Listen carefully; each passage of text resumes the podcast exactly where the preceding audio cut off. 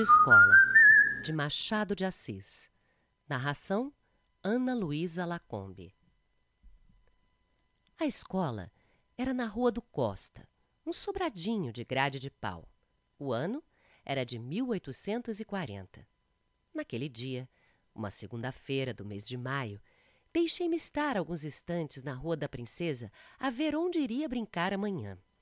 Hesitava entre o Morro de São Diogo e o Campo de Santana, que não era então esse parque atual, construção de gentleman, mas um espaço rústico, mais ou menos infinito, alastrado de lavadeiras, capim e burros soltos.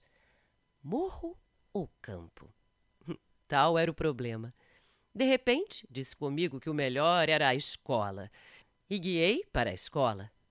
Aqui vai a razão. Na semana anterior, tinha feito dois suetos. E, descoberto o caso, recebi o pagamento das mãos de meu pai, que me deu uma sova de vara de marmeleiro. As sovas do meu pai doíam por muito tempo. Era um velho empregado do arsenal de guerra, ríspido e intolerante. Sonhava para mim uma grande posição comercial. E tinha ânsia de me ver com os elementos mercantis, ler, escrever e contar para me meter de caixeiro. Citava-me nomes de capitalistas que tinham começado no balcão. Ora, foi a lembrança do último castigo que me levou naquela manhã para o colégio. Eu não era um menino de virtudes. Subi a escada com cautela, para não ser ouvido do mestre. E cheguei a tempo. Ele entrou na sala três ou quatro minutos depois. Entrou com o andar manso do costume, em chinelas de cordovão, com a jaqueta de brim lavada e desbotada, calça branca e tesa e grande colarinho caído. Chamava-se Policarpo e tinha perto de cinquenta anos ou mais. Uma vez sentado, extraiu da jaqueta a bolsa de rapé e o lenço vermelho e pô-los na gaveta. Depois, relanceou os olhos pela sala. Os meninos que se conservaram de pé durante a entrada dele tornaram a sentar-se. Tudo estava em ordem começaram os trabalhos. Seu Pilar, eu preciso falar com você. Disse-me baixinho o filho do mestre. Chamava-se Raimundo este pequeno. E era mole. Aplicado. Inteligência tarda. Raimundo gastava duas horas em reter aquilo que a outros levava apenas trinta ou cinquenta minutos. Vencia com o tempo que não podia fazer logo com o cérebro. Reunia a isso um grande medo do pai. Era uma criança fina, pálida, cara doente. Raramente estava alegre. Entrava na escola depois do pai e retirava-se antes. O mestre era mais severo com ele do que conosco. O que é que você quer? Logo, respondeu ele com voz trêmula. Começou a lição de escrita. É, custa-me dizer que eu era dos mais adiantados da escola, mas era. Não digo também que era dos mais inteligentes por um escrúpulo fácil de entender e de excelente efeito no estilo, mas não tenho outra convicção. Note-se que não era pálido nem mofino. Tinha boas cores e músculos de ferro. Na lição de escrita, por exemplo, acabava sempre antes de todos, mas deixava-me estar a recortar narizes no papel ou na tábua. Ocupação sem nobreza nem espiritualidade, mas, em todo caso, ingênua. Naquele dia foi a mesma coisa. Tão depressa acabei como entrei a reproduzir o nariz do mestre, dando-lhe cinco ou seis atitudes diferentes, das quais recordo a interrogativa, a admirativa, a dubitativa e a cogitativa. Hum. Não lhes punha esses nomes, pobre estudante de primeiras letras que era, mas instintivamente dava-lhes estas expressões. Os outros foram acabando. Não tive remédio senão acabar também, entregar a escrita e voltar para o meu lugar. Com franqueza, estava arrependido de ter vindo. Agora que ficava preso, ardia por andar lá fora e recapitulava o campo e o morro e pensava nos outros meninos vadios, o Chico Telha, o Américo, o Carlos das Escadinhas, a fina flor do bairro e do gênero humano. Para cúmulo de desespero, vi através das vidraças da escola, no claro azul do céu, por cima do morro do livramento, um papagaio de papel, alto e largo, preso de uma corda imensa que bojava no ar, uma coisa soberba. E eu, na escola, sentado, pernas unidas, com o livro de leitura e a gramática nos joelhos. Ai, fui um bobo em vir, disse eu ao Raimundo. Não diga isso, murmurou ele. Olhei para ele. Estava mais pálido. Então, lembrou-me outra vez que queria pedir-me alguma coisa e perguntei-lhe o que era. Raimundo estremeceu de novo e, rápido, disse-me que esperasse um pouco. Era coisa particular. É, seu Pilar, murmurou ele daí a alguns minutos. Que é? É você. É você o quê? Ele deitou os olhos ao pai e depois a alguns outros meninos.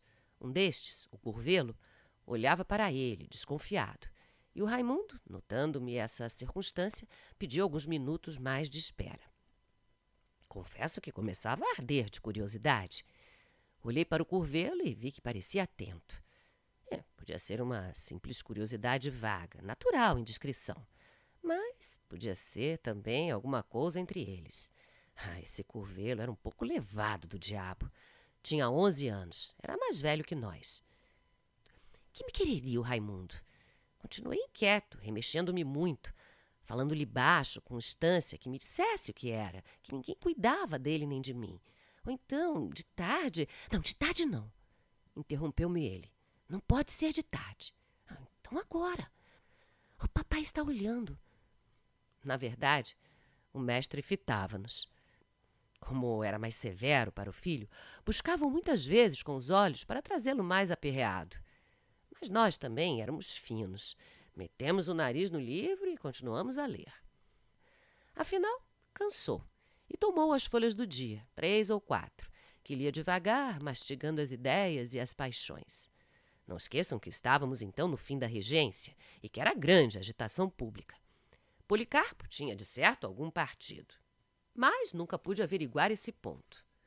O pior que ele podia ter para nós era a palmatória. Hum, e essa lá estava, pendurada no portal da janela à direita, com os seus cinco olhos do diabo. Era só levantar a mão, despendurá-la e brandi-la com a força do costume que não era pouca. E daí pode ser que alguma vez as paixões políticas dominassem nele a ponto de poupar-nos uma ou outra correção. Naquele dia, ao menos, pareceu-me que lia as folhas com muito interesse. Levantava os olhos de quando em quando ou tomava uma pitada, mas tornava logo aos jornais e lia valer. No fim de algum tempo, dez ou doze minutos, Raimundo meteu a mão no bolso das calças e olhou para mim. Sabe o que eu tenho aqui? Não. Uma pratinha que a mamãe me deu. Hoje? Não, no outro dia, quando eu fiz anos. Pratinha? De verdade? Uhum, de verdade. Tirou-a vagarosamente e mostrou-me de longe. Era uma moeda do tempo do rei. Cuido que doze vinténs ou dois tostões, não me lembra. Mas era uma moeda. E tão moeda que me fez pular o sangue no coração. Raimundo devolveu em mim o um olhar pálido. Depois perguntou-me se a queria para mim. Respondi-lhe que estava caçoando, mas ele jurou que não. Ué, mas então você fica sem ela? Mamãe depois me arranja outra. Ela tem muitas que vovô lhe deixou numa caixinha. Algumas são de ouro. Você quer esta? Minha resposta foi estender-lhe a mão disfarçadamente, depois de olhar para a mesa do mestre. Raimundo recuou a mão dele e deu à boca um gesto amarelo que queria sorrir. Em seguida, propôs-me um negócio, uma troca de serviços. Ele me daria moeda. Eu lhe explicaria um ponto da lição de sintaxe. Não conseguira reter nada do livro e estava com medo do pai. E concluí a proposta esfregando a pratinha nos joelhos. Tive uma sensação esquisita. Não é que eu possuísse da virtude uma ideia antes própria de homem. Não é também que não fosse fácil empregar uma ou outra mentira de criança. Sabíamos ambos enganar ao mestre. A novidade estava nos termos da proposta, na troca de lição e dinheiro. Compra franca, positiva. Toma lá, dá cá. Tal foi a causa da sensação. Fiquei a olhar para ele, à toa, sem poder dizer nada. Compreende-se que o ponto da lição era difícil e que o Raimundo, não tendo aprendido, recorria ao meio que lhe pareceu útil para escapar ao castigo do pai. Se me tem pedido a coisa, por favor, alcançá-la-ia do mesmo modo, como de outras vezes, mas parece que era lembrança das outras vezes, o medo de achar a minha vontade frouxa ou cansada e não aprender como queria, e pode ser mesmo que em alguma ocasião lhe tivesse ensinado mal, parece que foi tal a causa da proposta. O pobre diabo contava com o favor, mas queria assegurar-lhe a eficácia, e daí recorreu à moeda que a mãe lhe dera e que ele guardava como relíquia ao brinquedo. Pegou dela e veio esfregá-la nos joelhos, à minha vista, como uma tentação. Realmente, era bonita, fina, branca, muito branca. E para mim, que só trazia cobre no bolso, quando trazia alguma coisa, um cobre feio e grosso, azinhavrado, não queria recebê-la e, e custava-me recusá-la. Olhei para o mestre, que continuava a ler, com tal interesse que lhe pingava o rapé do nariz. Ande, tome, dizia-me baixinho o filho.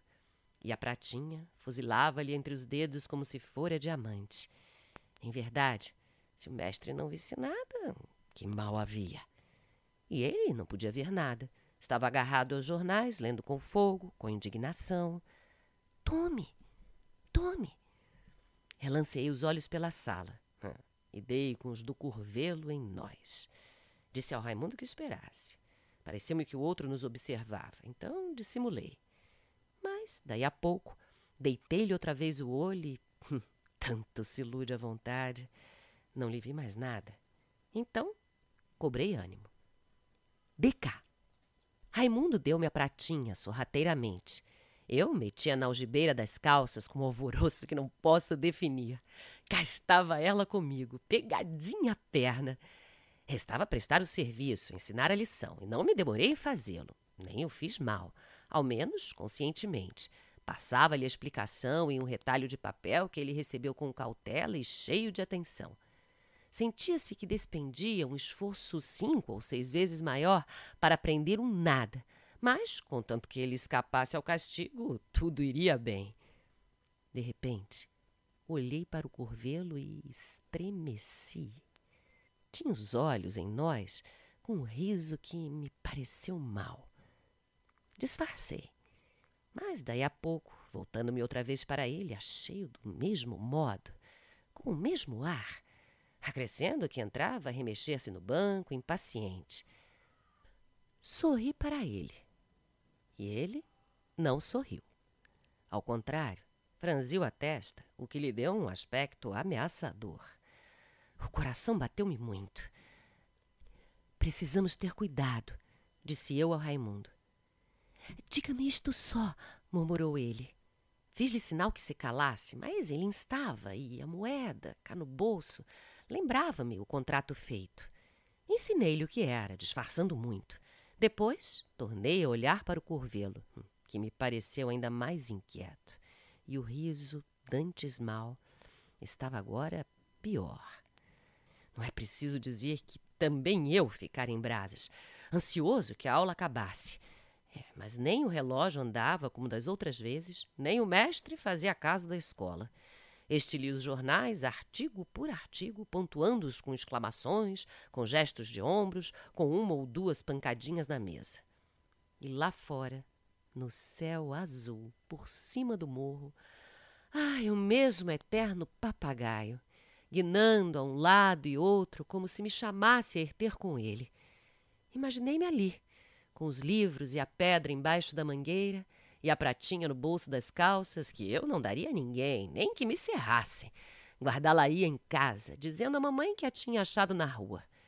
Para que me não fugisse, ia apalpando, roçando-lhe os dedos pelo cunho, quase lendo pelo tato a inscrição, com uma grande vontade de espiá-la. Ô, seu Pilar! bradou o mestre com voz de trovão. Estremeci, como se acordasse de um sonho, e levantei-me às pressas. Dei com o mestre olhando para mim, cara fechada, jornais dispersos, e ao pé da mesa, em pé, o curvelo. Hum, Pareceu-me adivinhar tudo. Venha cá! bradou o mestre. Fui e parei diante dele. Ele enterrou-me pela consciência dentro um par de olhos pontudos. Depois chamou o filho. Toda a escola tinha parado. Ninguém mais lia, ninguém fazia um só movimento. Eu, conquanto não tirasse os olhos do mestre, sentia no ar a curiosidade e o pavor de todos. Então o senhor recebe dinheiro para ensinar as lições aos outros, disse-me o Policarpo. Eu. Dê cá a moeda que este seu colega lhe deu, clamou. Não obedeci logo, mas não pude negar nada. Continuei a tremer muito. Policarpo bradou de novo que lhe desse a moeda, e eu não resisti mais. Meti a mão no bolso vagarosamente, saquei-a e entreguei-lhe. Ele examinou-a de um e outro lado, bufando de raiva. Depois estendeu o braço e atirou-a à rua. Então disse-nos uma porção de coisas duras, que tanto o filho como eu acabávamos de praticar uma ação feia, indigna, baixa, uma vilania, e para emenda e exemplo íamos ser castigados. Aqui pegou a palmatória. É, perdão, seu mestre, solucei eu. Não há perdão. Dê cá a mão. Dê cá. Vamos, sem vergonha. Dê cá a mão. Mas, mas seu mestre. Olhe que é pior. Estendi-lhe a mão direita, depois a esquerda, e fui recebendo os bolos um por cima dos outros até completar doze, que me deixaram as palmas vermelhas e inchadas. Chegou a vez do filho, e foi a mesma coisa. Não lhe poupou nada. Dois, quatro, oito, doze bolos. Acabou, pregou-nos outro sermão. Chamou-nos sem vergonhas, desaforados, e jurou que, se repetíssemos o negócio, apanharíamos tal castigo que nos havia de lembrar para todo sempre. E exclamava: Porcalhões! Tratantes! Faltos de brio! Eu, por mim, tinha a cara no chão. Não ousava fitar ninguém. Sentia todos os olhos em nós. Recolhi-me ao banco, soluçando, fustigado pelos impropérios do mestre. Na sala, arquejava o terror. Posso dizer que naquele dia ninguém faria igual negócio. Creio que o próprio Curvelo enfiara de medo. Não olhei logo para ele.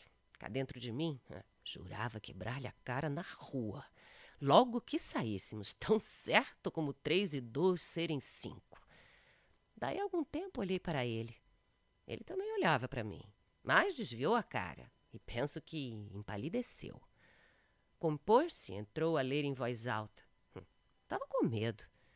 Começou a variar de atitude, agitando-se à toa, coçando os joelhos, o nariz. Pode ser até que se arrependesse de nos ter denunciado.